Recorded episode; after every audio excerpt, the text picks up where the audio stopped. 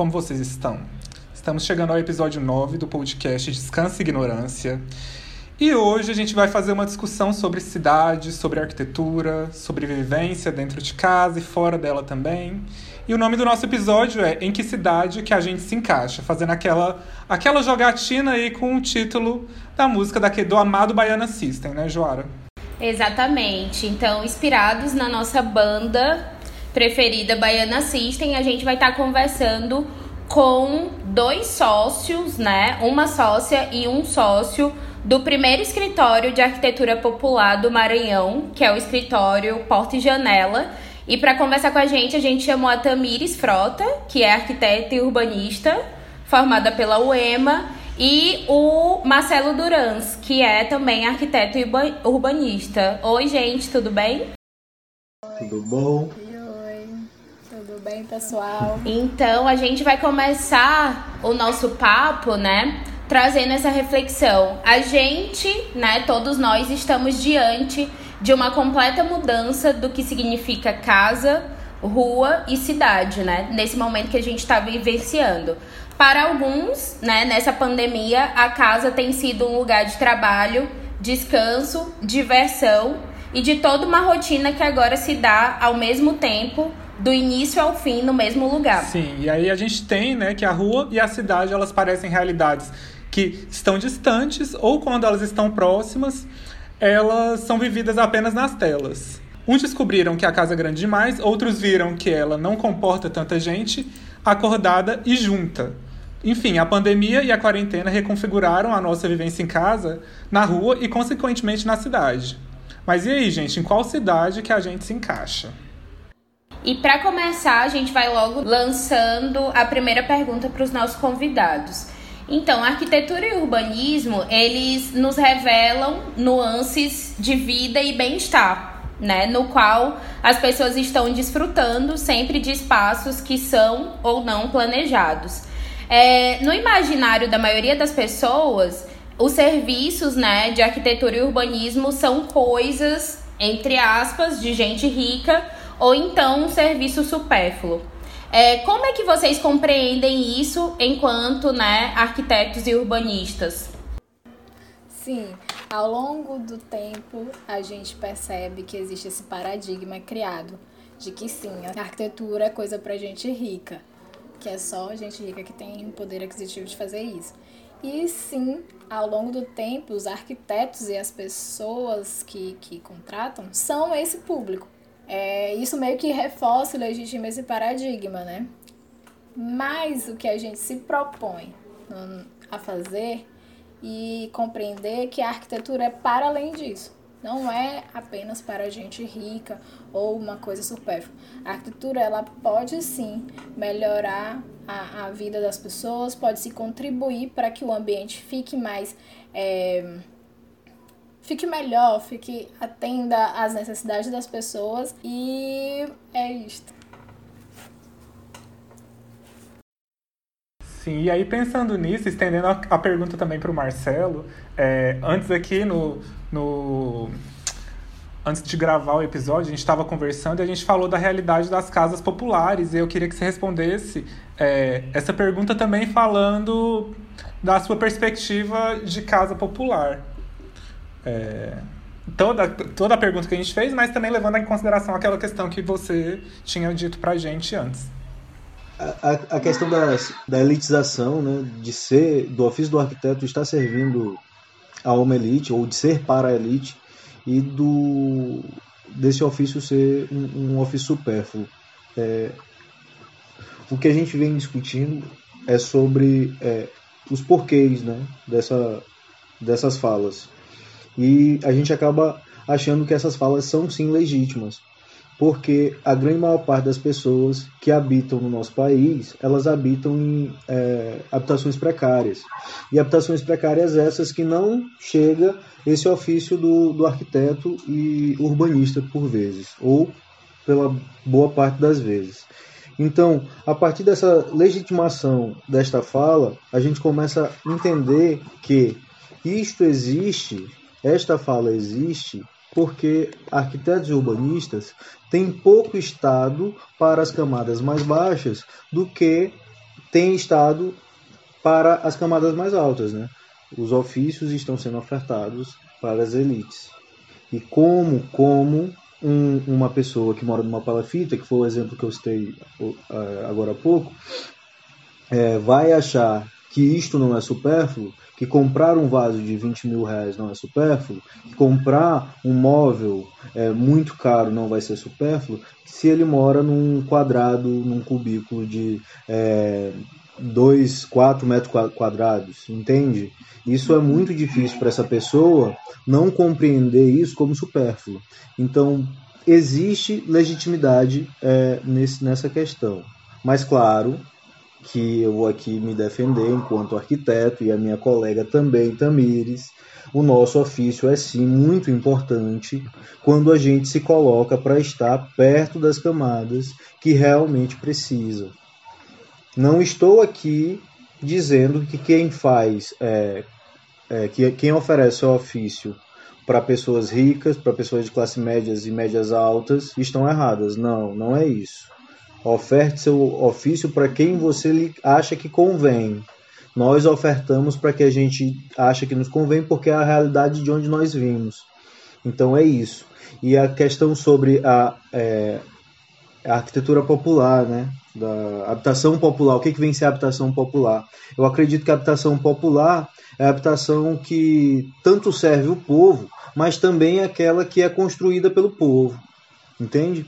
É, a autoconstrução, a autoprodução da habitação no Brasil é o maior número de habitação, ganha o Minha Casa Minha Vida, ganha qualquer é, números que venham ser colocados pelo mercado. Então, a autoprodução e a autoconstrução, elas são sim a arquitetura popular, elas são sim a habitação popular do nosso país. Então, se falar de habitação e de é, construção popular sem colocar o povo inserido na questão, para mim é um equívoco. É, eu acho bacana essa discussão que a gente consegue entender o lugar que.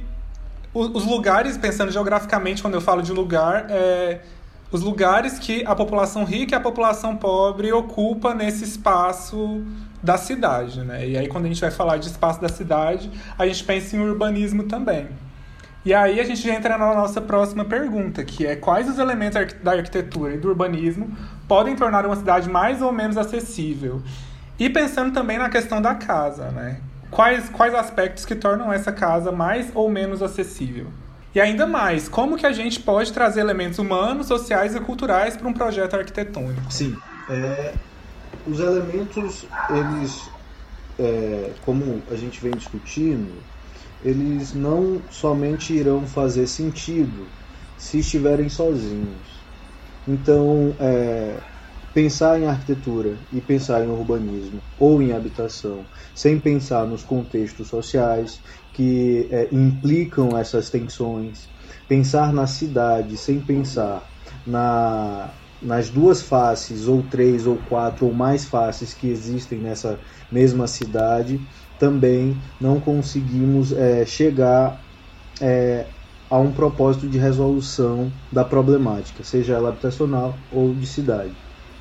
Então, a gente tem que é, juntar forças, tanto com pensamento técnico, com ofício, com o nosso ofício de arquiteto urbanista, mas também com outras áreas, para que a gente consiga trazer aí sim elementos que venham a melhorar cidades, sejam estes de mobilidade, sejam esses de calçadas, praças, e equipamentos da mais diversas é, é, funcionalidades. Né? E dentro da casa, esse ambiente sim pode ser melhorado, é, tanto é, neste período, que é um período que a gente vive muito mais dentro de casa, mas também nos outros períodos. Mas o que a gente tem que se atentar é que, assim como tem pessoas que têm casas, têm apartamentos, tem muitas outras que não têm. E como é que a gente vai resolver essa questão da habitação se as pessoas não necessariamente têm habitação para que a gente resolva esse problema? Né? A gente, o, o, nosso ofício não Sim. vai ser útil se as pessoas não tiverem o, onde a gente é, atue. Se ele não tiver habitação, então a gente tem que lutar para que ele tenha, porque isto é um direito, a, antes de qualquer coisa. Bacana. Voltando um pouco para, né, falando um pouco dessa pergunta, como que a gente pode tornar uma cidade mais ou menos acessível? Aqui a gente tem que pensar na acessibilidade de duas maneiras. Uma acessível na questão do poder aquisitivo e a outra acessibilidade de torná-la mais é, universal. Então, eu acredito que nesse ponto, é, os elementos que a, que a arquitetura pode e o urbanismo podem tornar uma cidade mais ou menos acessível é torná-la um pouco mais democrática, torná-la democrática, na verdade. É, pensar em intervenções que vão trazer é, é, espaços mais, mais democráticos, fazer com que as pessoas utilizem que a cidade seja utilizada para pessoas. É, tem um importante arquiteto chamado Jangel que ele fala a respeito disso. Ele traz é, no seu livro Cidade para Pessoas essa discussão. Pensar na cidade trazendo a microescala, né? a cidade em escalas, na verdade. É, a cidade, a cidade em, em larga escala e trazendo para a questão também da unidade de bairro, to, que torna essa cidade um é, torna essa escala um pouco menor. É, tornando esses bairros mais heterogêneos, né, facilitando a, a, a, as pessoas a andarem nas ruas, a vivenciar os espaços, as ruas. Então, eu acredito que é isso que torna, né, que isso que deixa esses, esses elementos, é, que são as nossas intervenções, na verdade. Quando a gente fala na, na questão da casa, a gente também tem que pensar é, na dinâmica dessa casa, em como que as pessoas moram ali. Outra coisa que é, que é preciso ser levado em consideração é, são as necessidades dessa pessoa, né? Qual, qual é a dinâmica daquela família. Então, isso tudo ele tem que estar tá, é, atrelado aos projetos de arquitetura. Uma outra, é, outra coisa que a gente também considera importante ao fazer um projeto ou ao pensar em um projeto é na questão regional né, dos elementos regionais, é, da, da mão de obra, do que aquelas pessoas estão acostumadas a construir. Como o Marcelo bem pontuou, as pessoas autoconstroem na, nas cidades. Então, quais são esses elementos? Quais materiais elas estão utilizando? Então, isso tudo pode sim ser atrelado para que a gente faça um bom projeto, né? para que as pessoas é, se sintam pertencentes àquele processo aquele projeto e, com, e vivencie melhor a cidade, né? Acredito que seja dessa forma.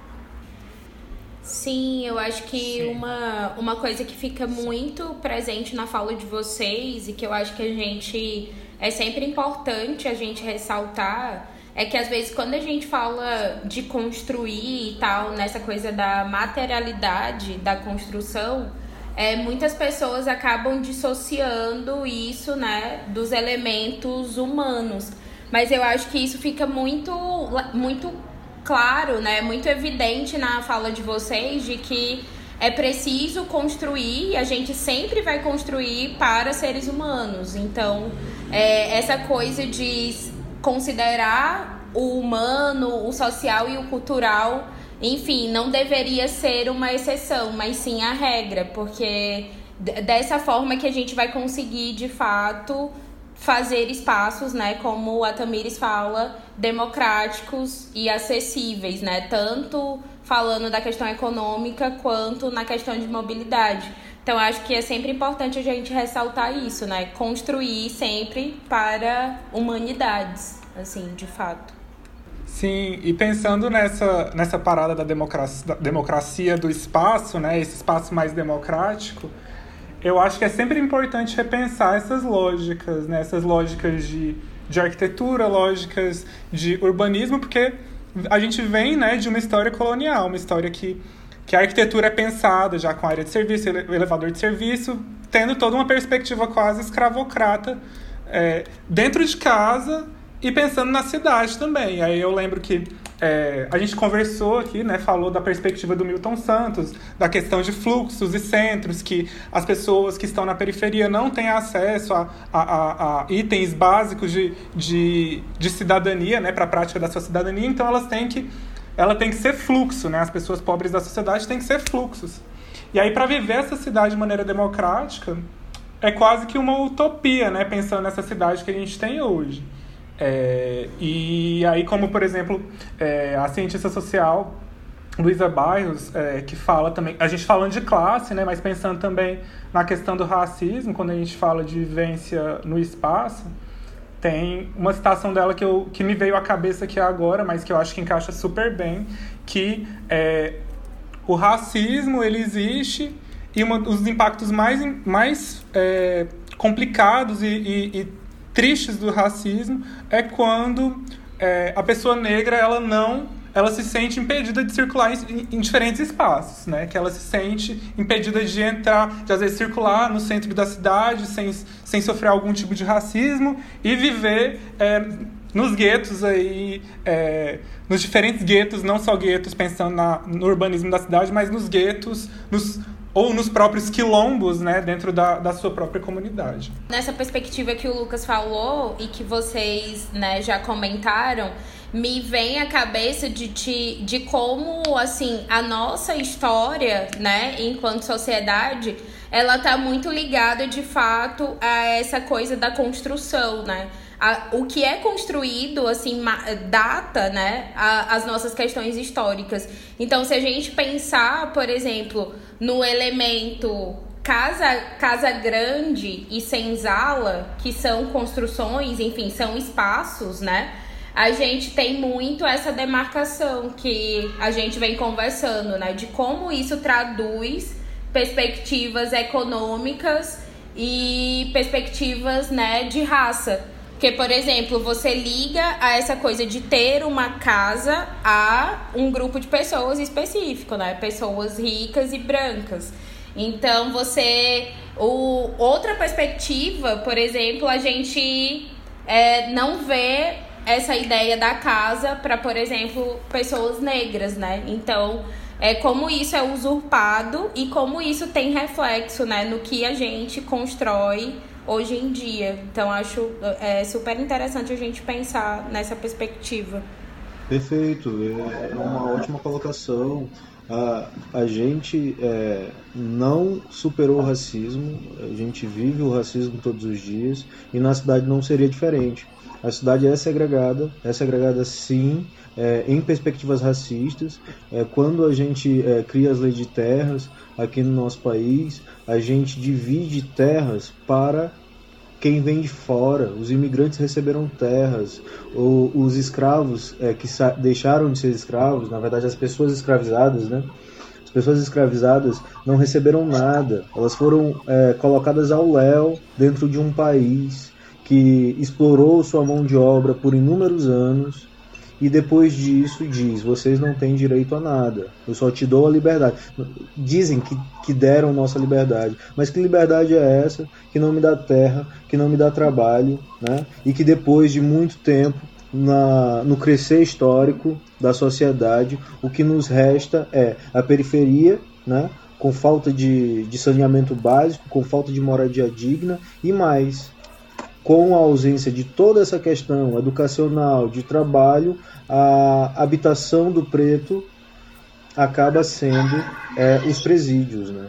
Que isso é uma outra história que é muito complexa, mas que é real, onde nós estamos sendo colocados sempre a senzala. E hoje a senzala da Casa Grande Cidade são o, os condomínios fechados chamados presídios.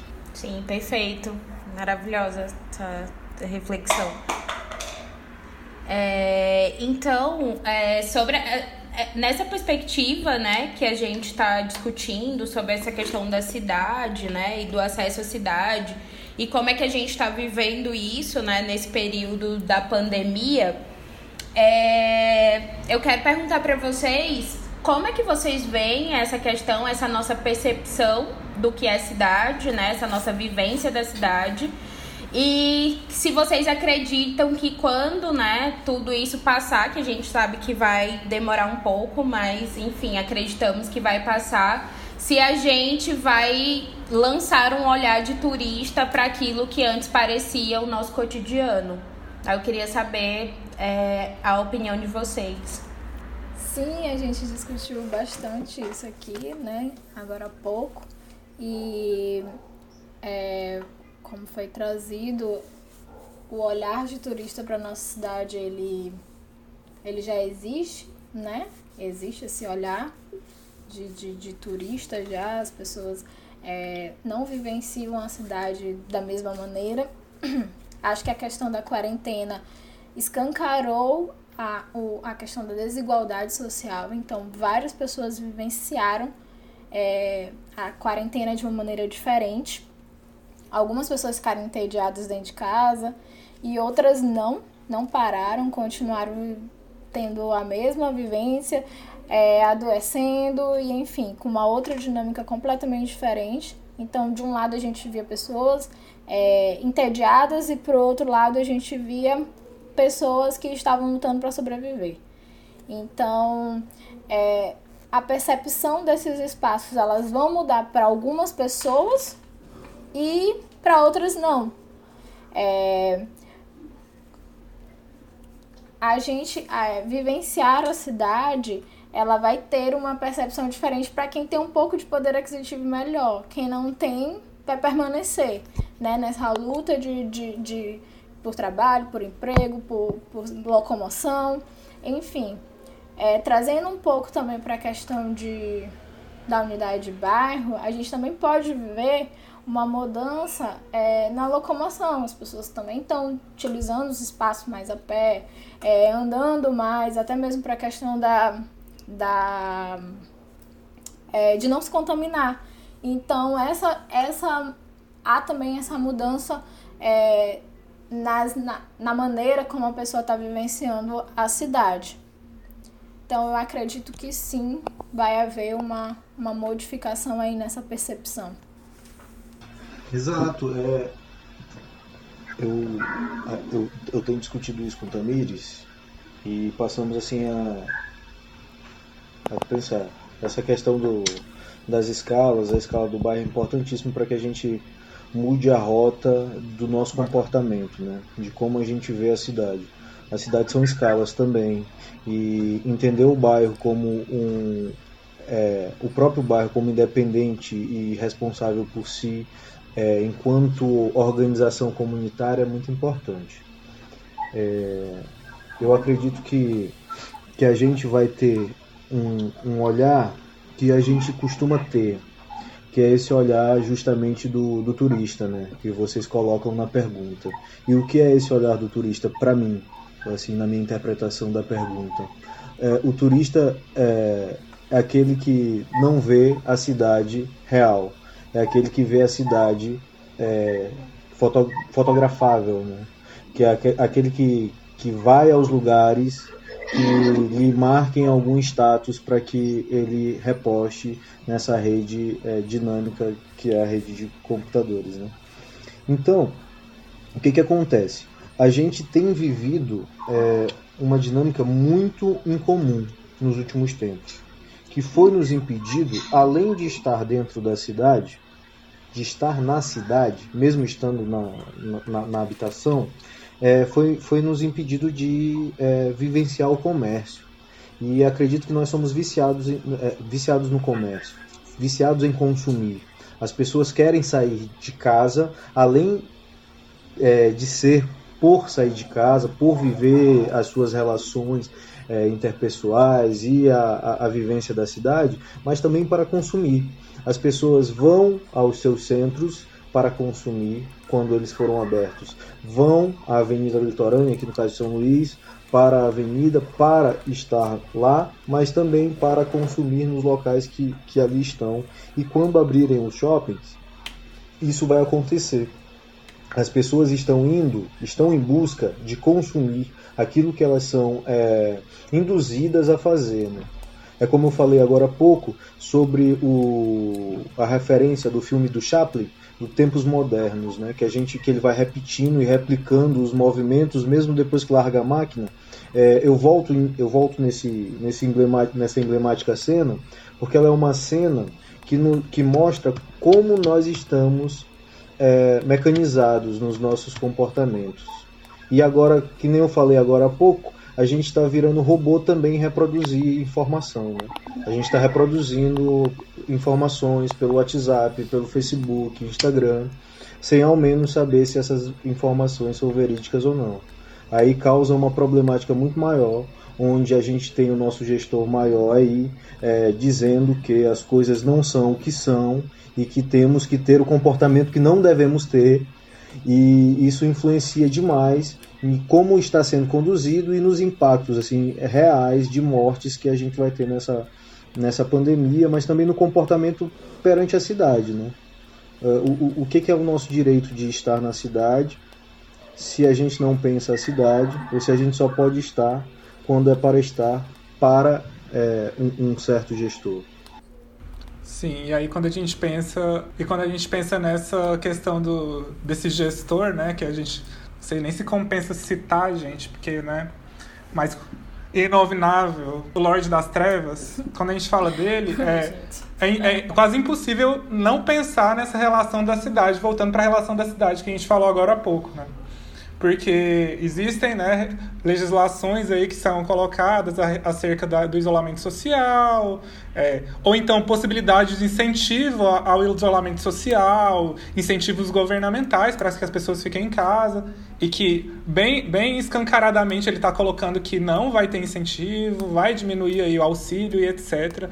Isso não, isso não passa, isso não passa de, de uma atitude genocida e uma perspectiva da necropolítica que a gente vê no governo do Bolsonaro, principalmente para as populações periféricas, novamente falando da população periférica, negra. Se for mãe de família ainda, ele quer que acabe, quer que extermine. Então, é uma higienização, para ele talvez seja isso, né? O ideal de higienização social é muito grande. E a Tamires falou é, anteriormente sobre a questão das comunidades tradicionais, né? E como a gente está falando dessa questão desse governo atual, a gente tem uma política totalmente de extermínio de comunidades tradicionais.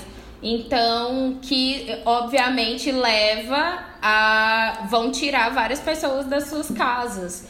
E é, é, tão, é um pensamento tão racista, né? No sentido de que é, para alguns grupos, né, obviamente é lido, nossa, você é, ter a sua casa derrubada, ou enfim, se você ser violentado dentro da sua casa é um grande absurdo, mas como isso é naturalizado para as comunidades tradicionais. Então, assim, é, é como se não fosse uma casa, de fato. Tipo assim, ah, é muito fácil você sair daí, por que, que você tá tendo esse apego com essa terra? Você pode viver em qualquer lugar.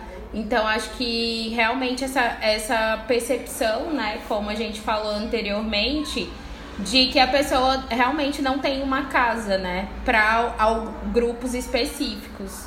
E é interessante a gente pensar sobre isso, né, como a gente tem discutido aqui. E uma coisa que é legal também falar, né, que é bom pontuar, na verdade, é que quando você faz essas, essas políticas de retiradas, né, políticas higienizadoras, enfim, de retirada de pessoas de um ponto para colocar em outro, que é como se baseia, na verdade, as políticas habitacionais do Brasil, né? De retirada. Por exemplo, Minha Casa Minha Vida. Eles fazem inúmeras casas, botam as pessoas lá de qualquer forma. Porque quando a gente vai fazer um loteamento, a gente precisa pensar em equipamentos urbanos. A gente precisa atender aquela demanda daquela população que vai para ali. Na verdade, eles fazem umas feridas é, enormes é, na feridas enormes na natureza, né, no meio ambiente, e aí coloca esse montão de gente para lá sem creche, sem posto de saúde, sem saneamento básico, e as pessoas vão vivendo uma dinâmica completamente desumana, né? Então, é, quando você faz a política de retirada, precisa-se também levar é, em consideração que a infraestrutura básica também tem que ser levada, senão os postos de saúde de comunidades vizinhas ou de bairros vizinhos vão ficar entupidos de gente, não vai ter saúde, não vai ter educação, e aí gera um montão de problema, né? Que em, em cascata e aí a gente também tem que analisar essa, essa maneira. Como vai você vai levar a pessoa para outro canto? Como vai tirar? Como que é essa política de fato de habitação brasileira? Como que está sendo realizada? E, e isso também precisa ser pontuado, né? Só simplesmente tirar uma pessoa do seu, seu lugar, da, da área onde ela está morando e colocar em outro e pronto, acabou. Que é basicamente isso que eles estão fazendo, né? Política segregacionista. E, e é isto, né? Sim, e, e, e incluindo aí que a gente tem que respeitar, né? As comunidades tradicionais e não simplesmente é, dizer que elas não, é, não são rentáveis, como disse o Inominável. É, elas têm outros modos, outros modos operantes. E a gente mesmo que esteja inserido numa sociedade capitalista, urbana, que é, por muito, muito pouco a gente discrimina o rural, e a gente tem que respeitar quem está nessa, nesses modos de vida seja através da agricultura familiar, seja os povos indígenas, sejam o, os povos quilombolas. Se a gente não os respeita só porque eles não vivem das nossas formas, não quer dizer que não seja é, justa a forma de vida que eles têm. Entende? Porque é muito simples eu chegar aqui estando inserido num, num, processo capitalista, numa sociedade capitalista, e dizer que o negro, o, o negro mais. É, mais é, como é que foi dito? O negro mais, mais gordo tinha lá pesava tantas arrobas. Entende? A gente não entende o que, que é um quilombo, a gente não entende o que é uma tribo indígena para chegar é, a falar uma asneira dessa. Entende? A gente primeiro tem que se colocar a entender e respeitar, Exatamente. porque foram esses povos que construíram o, o Brasil que nós vivemos. Sim. Sim, e aí, e aí eu, falando dessa questão de sanitização e higienização da cidade e também de quilombos, mas de quilombos urbanos, me veio uma questão daqui de Goiânia. É, aqui em Goiânia a gente tem um bairro que chama Setor Pedro Ludovico, que é um dos últimos bairros centrais de Goiânia, que ainda é um bairro popular, né, que não que não é que ainda não houve gentrificação entre aspas, mas que agora o plano diretor houve uma remodulação do plano diretor que colocou esse bairro é, para ser um bairro agora onde, onde vão existir edificações prediais, né? As pessoas vão poder comprar esses terrenos. Inclusive, o setor Pedro aqui em Goiânia é uma região que é considerada de um quilombo urbano por concentrar uma a região de Goiânia onde concentram os, maior, os maiores é, centros de práticas religiosas africanas, afro-brasileiras, né? E aí a gente vê essa, essa sanitização acontecendo e pensando nisso que a Tamires falou, né? Em, em mandar essas pessoas, em comprar os terrenos ali por um preço irrisório e mandar essas pessoas para a periferia e não levar em consideração a questão da sociabilidade, da socia sociabilidade é, entre, entre os pares, né, das pessoas que vivem ali na região e, e o espaço é, onde a gente onde a gente vê, vê que é um espaço central, mas é um espaço que também existe uma história, existe uma tradição por trás. É só uma pontuação mesmo a respeito da, de Goiânia mesmo.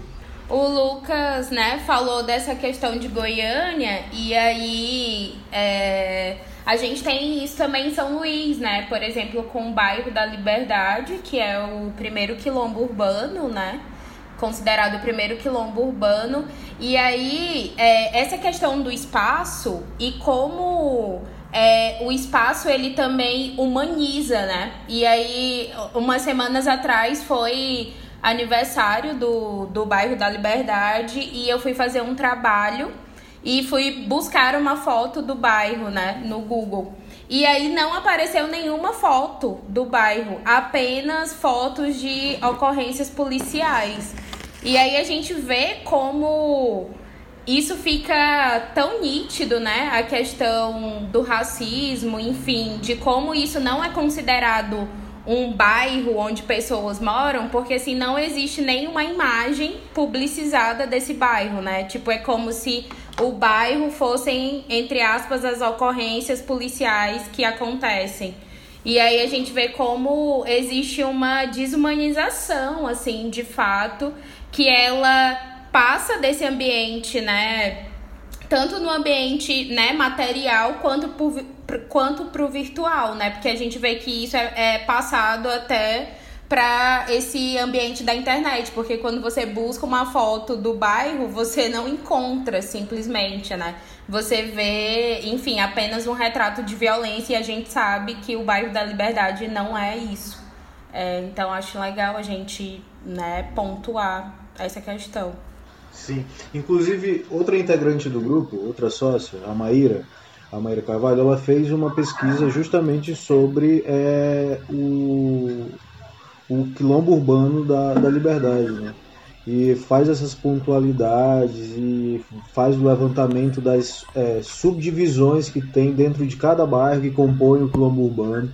E é muito interessante o, traba o trabalho é, no ponto de vista de compreender quão as periferias do nosso país, de um modo muito geral, elas são, é, em maioria, morador, de moradores negros, de moradores perif é, periféricos e negros, entende?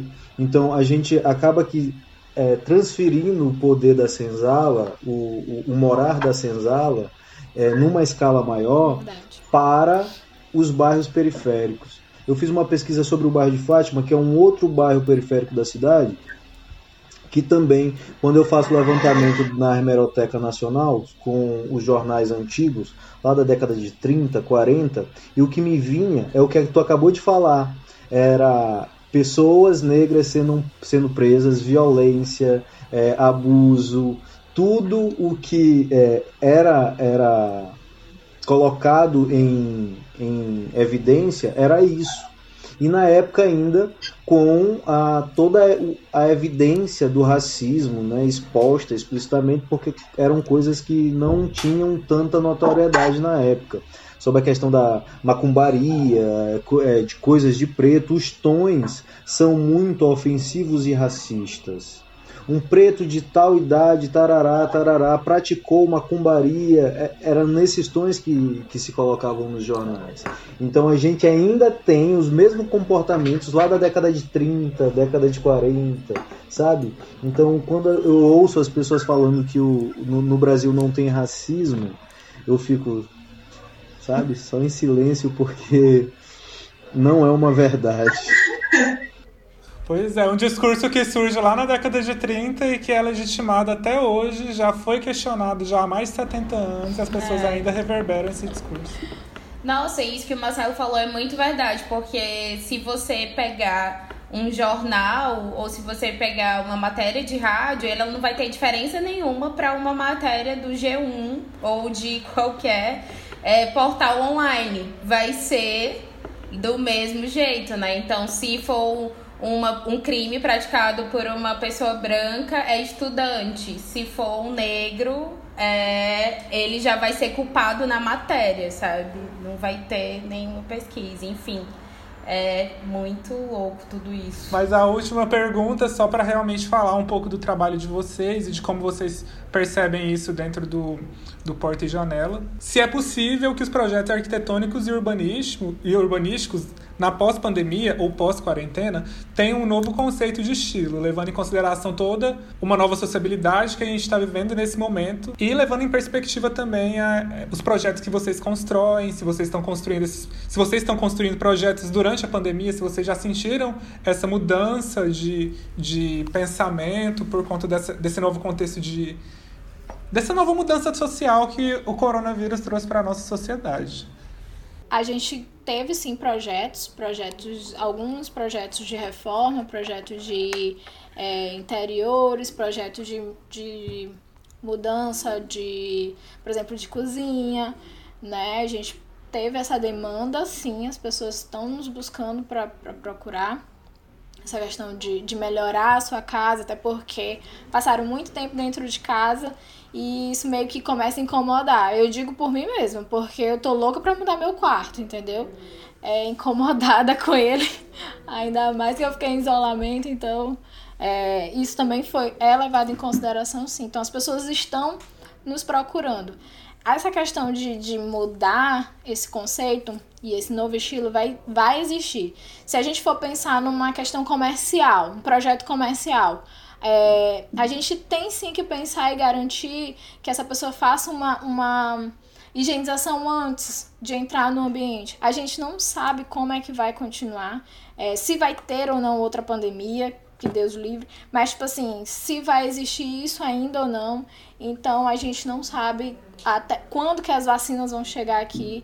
Então a gente precisa sim começar a pensar e garantir é, que as pessoas consigam entrar no ambiente, mantendo as questões de segurança, mantendo os fluxos, mantendo um espaço para esperar para ser atendida. Então eu acredito que essa parte também vai entrar dentro dos nossos dos nossos projetos, né? A gente também vai ter que começar a pensar por esse lado. Fora, disso, fora isso, a gente também tem que trazer para a questão da casa, né? Pensar numa dinâmica melhor de casa, pensar nas memórias que existem nessa casa, não só as questões de salubridade, de, de, de salubridade, de ventilação, de iluminação, mas também a questão de tornar aquele ambiente é, com memória, vivo, entendeu? Isso é muito importante. É, na verdade, você tá numa casa que todos os cômodos são projetados ou toda a área é projetada, ela não te dá um, um certo pertencimento daquilo, não deixa um espaço para uma memória, não deixa um espaço para um presente que você ganhou, para um móvel que era da sua avó, sei lá. Isso tudo tem que também trazer para dentro dos nossos projetos. A gente também tem que começar a refletir a respeito disso, é, para que a, a, arquitetura ela seja para além do, dos planejados, entendeu? E, e que ela seja viva, que ela seja mais humana. E eu acredito que é por essa, por essa ótica, sabe? Eu acho que sim, a gente vai ter que começar a pensar de uma maneira mais é, humanitária mesmo, tornar os projetos mais humanos. Exato, eu acho que a Tamiris foi é, fandárdiga na fala dela, porque ela usou a, a, real expressão que nos move, que é ser humano, ser, ser humanitário, fazer com que os nossos projetos atendam as pessoas. Isso é importante.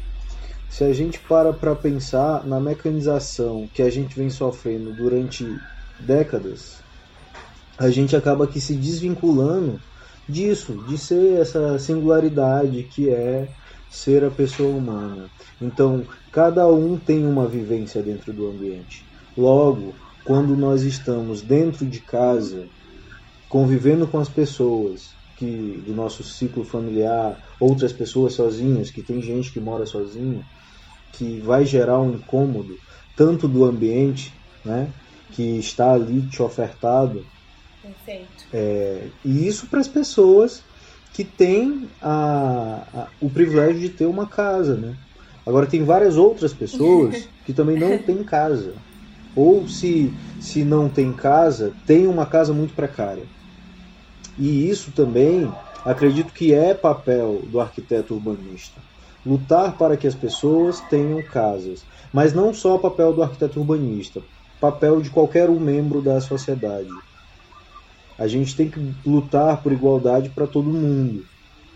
Então, é, diante das nossas lutas e do nosso ofício, enquanto escritório popular de arquitetura, a gente tem esse trabalho de ofertar projetos de melhorias habitacionais, de comércios, né? A, a, melhorias urbanas, mas também temos a luta que deve ser contínua por direitos direitos já adquiridos no passado, mas que ainda não são ofertados com clareza para as pessoas. Então a gente tem, por obrigação, acredito, pela carga de conhecimento que a gente tem, que nos é dado, a gente tem por obrigação retornar para as pessoas, principalmente para aquelas que pouco é, têm é, recebido da sociedade, condições melhores de vida. Então, além de fazer projeto, escritório, porta e janela, que eu, eu vou aqui fazer o merchan, aproveitar o espaço, que é o primeiro escritório popular de arquitetura do Maranhão, com este título, né? Também, também fomenta discussões sobre direitos. Né? Direitos das pessoas habitarem um espaço é, digno, direito das pessoas discutirem a sua cidade e não somente é, vir é, hierarqui, hier, hierarquizado, desculpem, é, nos poderes. Olha, a cidade deve ser desta forma. Porque a cidade, além de qualquer coisa, ela é uma disputa de poderes. E o poder que manda é o capital. Lá, Lefebvre já falava, a cidade é produzida, né? E produzida para quem? Quem está, se usufru... Eh, quem está usufruindo desta produção? Quem é de periferia? Quem é de periferia, e eu falo isso com propriedade porque também sou oriundo da periferia, não tem cidade produzida pelo Estado. Nós produzimos a nossa própria cidade. Nós produzimos as nossas casas. Capengas elas, sim, porque a gente não tem conhecimento técnico para tal. Mas agora, agora as coisas devem mudar. Não só pela pandemia, mas sim, mas sim por iniciativas, tais como a nossa. Nós não somos o único é, escritório que está fomentando trabalhar nessa área em São Luís. Tem outros. E eu quero que cresçam mais. Eu, eu, eu, eu os enxergo como colegas. A demanda é muito grande. Vou citar os nomes. Vou citar os nomes. Aproveitar. Tem o Nós, assessoria, que é uma galera que fez o. É, que está fazendo um trabalho bacana também. Sim. Tem a assessoria modular, que também está surgindo agora. Essa galera. Alô, é, que é exatamente. Essa galera também está trampando em prol disso, sabe? E não é só a gente.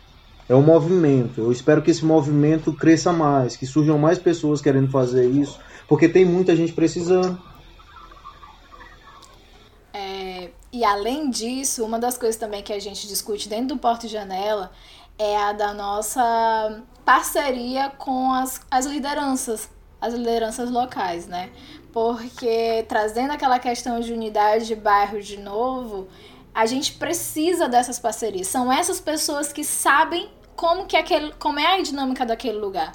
Então, a gente, enquanto técnico, chega lá, a gente precisa desse olhar, precisa desse olhar, dessa dinâmica dessas lideranças, né? Para que a gente traga essa questão do, do, do conceito de comunidade, do conceito de, de é, tornar aquele ambiente comunitário, solidário, enfim. E a gente também consiga atender essas demandas de uma maneira mais assertiva. Então, fazer essa parceria com essas, com, com essas lideranças de bairros, para a gente é essencial. Porque, como o Marcelo estava falando, frisar essas parcerias, é, tentar melhorar esse ambiente, tornar essa, essa cidade mais politizada, essa cidade mais democrática, né? E, e essas lideranças vão contribuir para a gente, porque elas também produzem cidade. Na verdade, elas produzem aquela, aquela, aquela, aquele ambiente.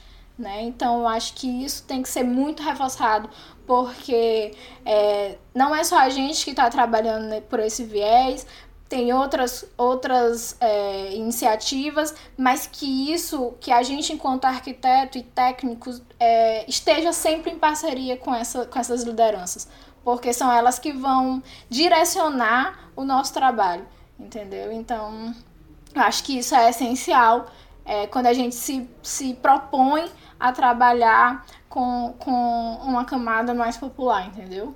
É, pra gente é, é essencial é, essa parceria. Então, queria deixar isso claro que Sim. as lideranças, elas são essenciais pra gente, sabe? Para que a gente consiga fazer, de fato, um, um trabalho bem assertivo e efetivo. Sim, e aí quando você fala, Tamires, enfim, adorei a fala de vocês, mas vou começar com a Tamires, depois eu falo pra falar da fala do Marcelo, mas é porque eu fico muito empolgado, porque realmente o Descansa o Descansa tem é, orgulho de ter convidados tão preparados para falar sobre esse assunto. Mas quando a gente fala de memória, é, quando você fala de memória, que é importante levar em consideração a memória de um, dentro de um projeto, eu acho tão importante porque pensando na perspectiva popular, né, é, que nos é negado a memória, né? As, a, as populações periféricas, elas não têm direito à memória há muito tempo no Brasil, né? Eu não tenho a sopeira da minha bisavó, portuguesa. Eu não tenho uma sopeira da minha bisavó portuguesa. Eu não tenho avó, eu não tenho uma foto do, do, meu, do casamento dos meus avós, por exemplo. Memória é negada pra gente. Dentro de casa eu acho que a gente tem que reforçar. Hoje existem possibilidades de, re, de reviver a memória e construir memória e buscar memória. Então, eu acho genial. E falando sobre a fala do Marcelo, eu acho que a proposta de vocês de, de, de trabalho é, tem uma proposta de, de agenciamento para a cidadania, né? Pensando em cidadania também, nessa perspectiva de viver a cidade, mas também é, de adquirir. Óbvio que cidadania não é apenas vivenciar uma cidade, né? A gente precisa de, direitos, e direito à moradia, direito à habitação direito essencial para viver. Né? Enquanto a gente pensa é, que a cidadania pode ser uma coisa utópica, e é utópica para muitas partes da população, é, enquanto a cidadania ainda é utópica para a população, a gente precisa de fato de agenciadores para a cidadania. Então eu acho que é bem essa, bem essa função que vocês trazem. Né? Aproximar esses direitos para as populações periféricas, aproximar, mostrar, mostrar para essa população que ela tem sim direito a, a a uma moradia digna, ou então a uma moradia que seja. É, então é isso, assim. Sim, é, eu também reforço o que o Lucas falou, assim, é um orgulho, eu fico muito, de fato, assim, emocionada com esse espaço que a gente está podendo, enfim, falar daquilo que faz os nossos olhos brilharem, e isso é muito nítido em vocês. E eu acho que é aquela coisa, quando se encontra, e eu acho que o, o, o, ouvindo vocês falarem, foi muito legal quando o Marcelo falou, ah, é um movimento, não é só a gente. E aí eu acho que é essa questão de fazer todo o movimento, uma arquitetura popular, uma comunicação popular pensando na gente, é, uma música popular que foi de onde a gente tirou a ideia para esse episódio, que é enfim, um disco do Baiana System que fala justamente sobre essa existência de duas cidades. E aí, você é de qual cidade, né? Porque assim, sempre vai existir essa dicotomia. Mas eu acho que é justamente o que vocês falaram, falaram, ok, é dicotômico, existem cidade para duas classes, mas isso não quer dizer que você vai negar, que é o que o Lucas falou, vai negar a minha cidadania porque eu não sou dessa cidade. Então eu acho que essa questão de realmente fazer um movimento é o que é o que me instiga e o que me emo emociona e eu acho que é por isso que a gente tem que continuar realmente nas nossas trincheiras, né? Vocês na arquitetura, a gente aqui na comunicação, mas enfim, fazendo esse intercâmbio que faz as coisas acontecerem. Então, como a gente está caminhando, né, o final do nosso episódio, eu quero agradecer a presença de vocês dizer que foi muito bom, maravilhoso, parabéns pelo trabalho. E, né, quero que vocês façam um merchan aí, falem a arroba de vocês, enfim, pra galera seguir, fazer projetos também com vocês. E é isso, muito obrigada, realmente, viu? Maravilhoso. Vixe, eu vou deixar esse trabalho de merchan de arroba Vai lá, Tamires, faz o merchan. Olá, meninas! Olá, meninas, tudo bom? Pois bem, é, fazendo o, o trabalho do merchan, o arroba do Porte Janela é arroba escritório Porte Janela. Sigam no, é, o nosso contato, olhem lá todos os nossos, os no, as nossas ações, por favor, é, divulguem, compartilhem, que a gente está precisando disso. É, a, a gente é, para além de, de, de projetos, que eu, eu costumo falar isso quando eu vou apresentar, porque eu acho que a gente tenta trazer esse, essa discussão de cidade. A gente tenta não, a gente traz essa discussão de cidade. É, a gente quer que, a, que as pessoas que sejam atendidas por nós se sintam de fato acolhidas e ouvidas, porque isso é extremamente importante ao meu ver, e que elas saibam também que a gente vai tentar ao máximo é, atender às suas necessidades.